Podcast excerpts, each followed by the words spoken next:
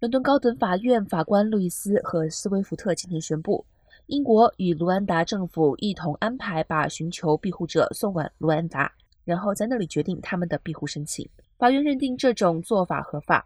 法官表示，把寻求庇护者重新安置到卢安达符合难民公约、政府的法定义务和其他法律义务。